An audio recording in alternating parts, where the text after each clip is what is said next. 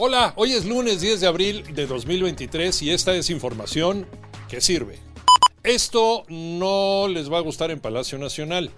Es un mensaje directo del gobierno de El Salvador y a través de la viceministra Cindy Portal. El Salvador recibió los cuerpos de los siete migrantes que murieron en el incendio en esta prisión migratoria de Ciudad Juárez, pero hubo una exigencia clara y directa la renuncia de los responsables de la política migratoria de México.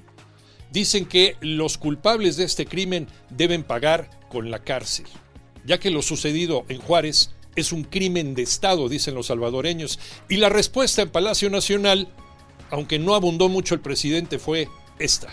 Y también, como lo dije desde el primer día, no va a haber impunidad, se va a castigar a los responsables va a continuar la investigación, ya hay detenidos y todavía no concluye el proceso de investigación para castigar a los responsables de esta tragedia.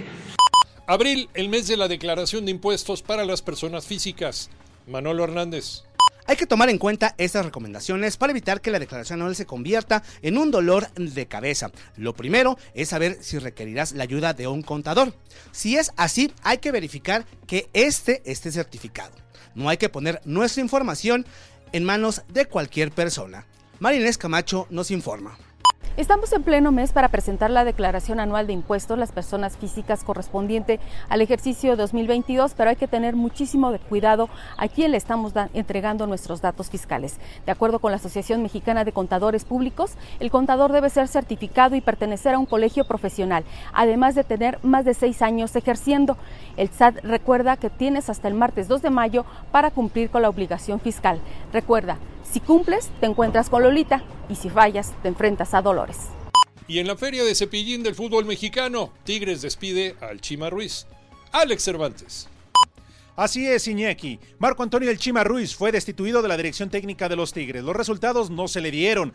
Ahora Robert Dante Siboldi toma las riendas del equipo por lo que resta del campeonato y su debut será el próximo jueves dentro de la Liga de Campeones de la CONCACAF cuando enfrenten al Motagua de Honduras. Tercer técnico de los Tigres en este campeonato. Diego Coca se fue a dirigir a la selección nacional. Ahora la destitución del Chima Ruiz. Por cierto, Monterrey sigue siendo líder general del fútbol mexicano a pesar de caer contra la América de lo más destacado en la jornada del fin de semana la fecha 14 de la Liga MX. Escúchanos de lunes a viernes de 6 a 10 de la mañana por 88.9 Noticias, información que sirve por tu estación favorita de Grupo Asir y en digital en iHeartRadio. Que tengas un día extraordinario.